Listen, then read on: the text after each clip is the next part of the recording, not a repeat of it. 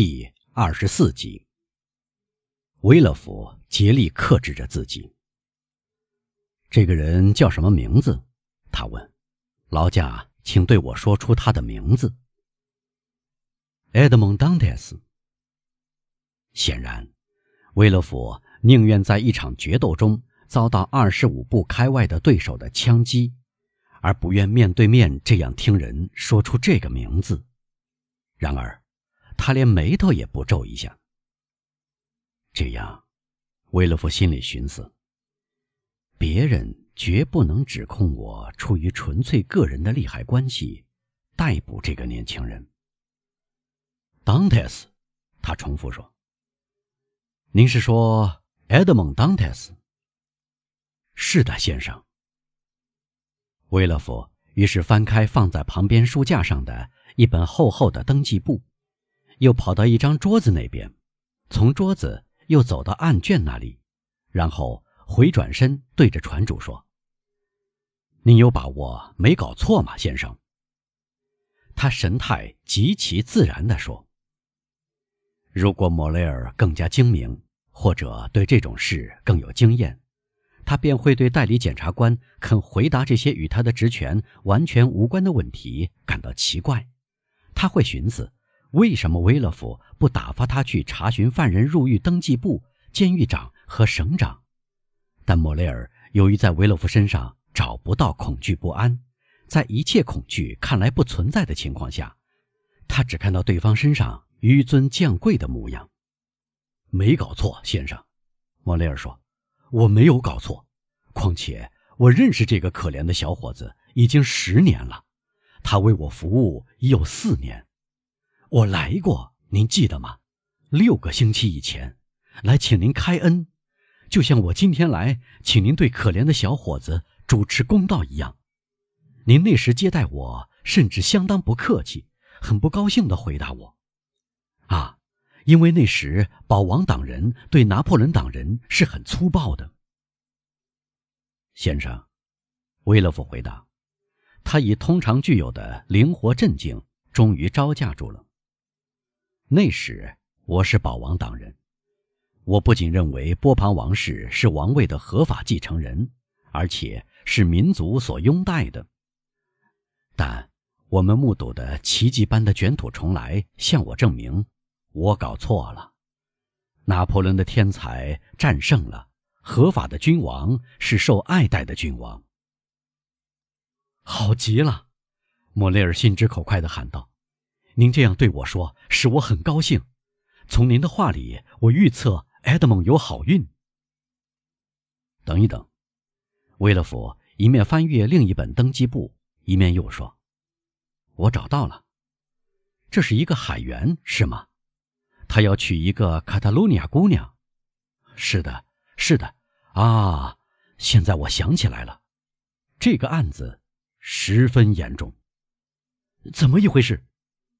您知道，他离开我这里以后，被押到法院的监狱里去了，是吗？我给巴黎打了个报告，我寄走了在他身上搜到的文件，这是我的职责。您叫我有什么办法呢？逮捕他一星期后，犯人被带走了。被带走了！莫雷尔喊道：“他们会怎么处置可怜的小伙子呢？”啊，您放心吧，他会被遣送到弗内斯特雷尔、皮内罗尔、圣女玛格丽特群岛，这就是所谓流放，用的是行政术语。有朝一日，一大清早，您会看到他回来掌管帆船的。不管他什么时候回来，他的职位都给他保留着。但他怎么还不回来呢？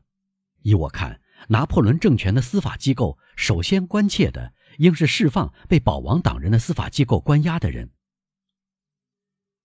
不要肆无忌惮乱指责，亲爱的莫雷尔先生，威勒夫回答：“凡事必须依法进行。关押令是从上面下达的，也必须从上面下达释放令。然而，拿破仑返回刚半个月，废除令大概也刚刚寄出。可是，莫雷尔问。”既然我们胜利了，难道没有办法加速这些程序吗？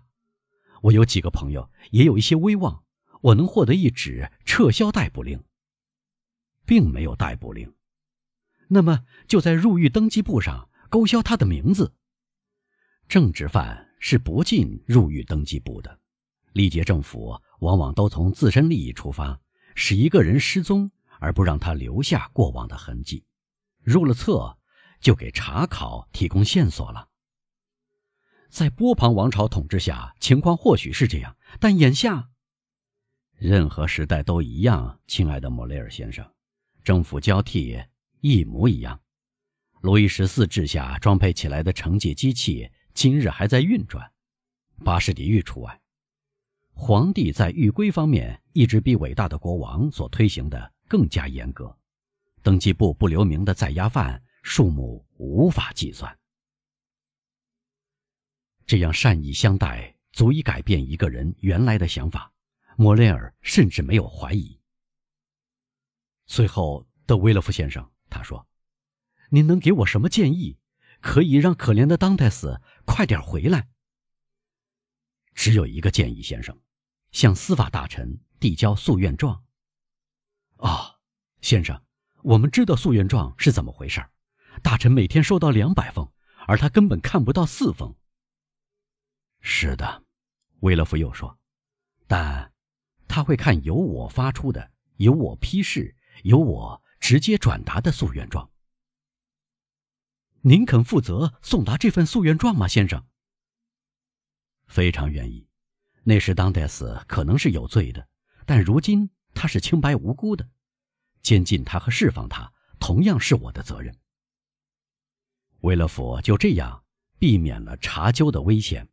这场查究可能性很小，但却是可能的，会不留余地的毁掉它。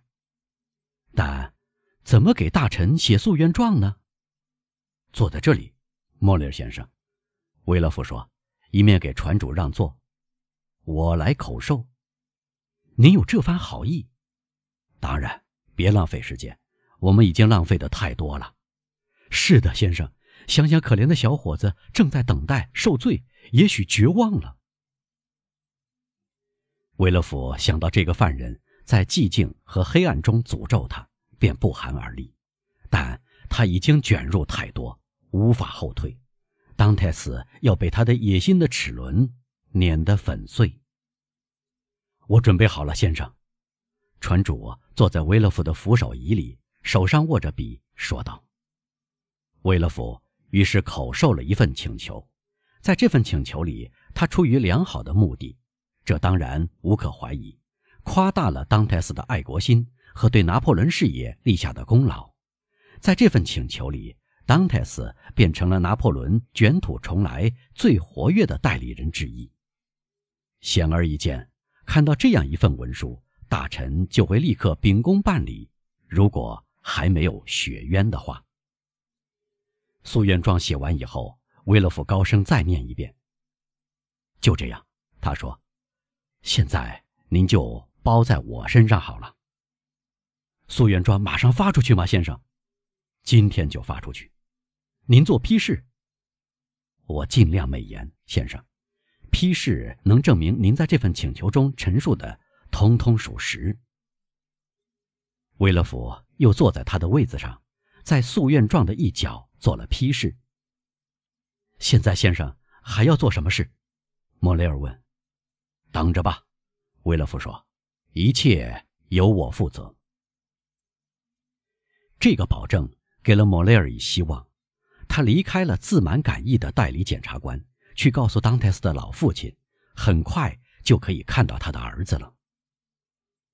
至于威勒夫，他非但没有将这份请求寄往巴黎，反而极其细心地珍藏好。这份请求目前能搭救当泰斯，将来却会可怕的不利于他。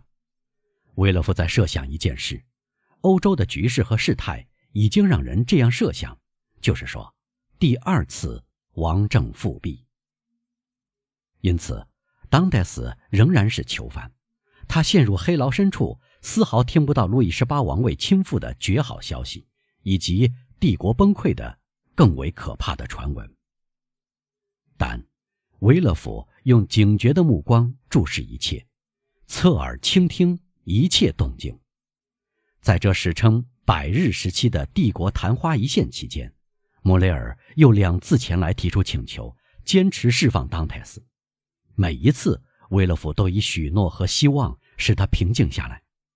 最后，滑铁卢战役到来了，莫雷尔不再出现在维勒夫那里，船主以为他年轻的朋友尽了人力所能尽的一切。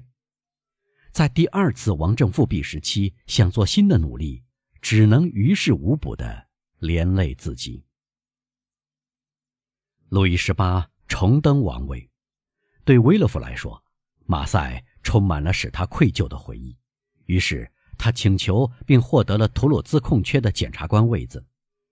在他迁入新居之后半个月，他娶了雷内的圣梅朗小姐。他的父亲在宫廷比先前。更受宠幸。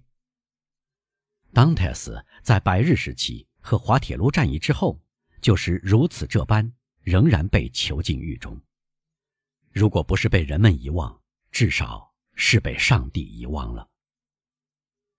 唐格拉尔看到拿破仑返回法国时，十分理解他给予当泰斯的一切的全部意义。他的告发时机恰到好处，正像所有对犯罪有点小聪明。而对日常生活治理一般的人那样，他把这奇怪的耦合称之为天意。待拿破仑回到巴黎，他的威严有力的声音重新震响时，唐格拉尔胆颤心惊了。每时每刻，他都等待着看到当泰斯重新出现。这时的当泰斯知道了一切，咄咄逼人，十分强大，可以用各种方法复仇。于是。他向莫雷尔先生表示了离开航海工作的愿望，由船主介绍给一个西班牙批发商，大约三月底作为雇员在那里供职。也就是说，在拿破仑回到杜伊勒里宫之后十到十二天，他于是动身上马德里，此后就杳无音信了。菲尔南则什么事也不理会，当戴斯人不在，这就是他梦寐以求的。当戴斯的情况怎么样？他根本不想知道。不过，当戴斯不在，给他腾出的时间里，他绞尽脑汁，一部分用来找当戴斯销声匿迹的原因，以欺骗梅赛德斯；一部分用来思考移居和诱拐的计划。这是他一生中愁惨的时刻。他不时坐在法罗海峡的尖端，从这里可以同时望见马赛和卡塔卢尼亚人的村子。他宛如一只猛禽那样悲哀的一动不动地凝望着，从这两条道路中的一条，是否能看到一个步态自由不羁、高昂着头的漂亮年轻人返回？对他来说，这个年轻人变成了严厉的复仇者。于是，费尔南的计划制定了，他要一枪打碎当代斯的脑袋，然后自尽。他思忖，这是为了掩饰他的谋杀，但。菲尔南弄错了，他绝不会自杀，因为他一直抱着希望。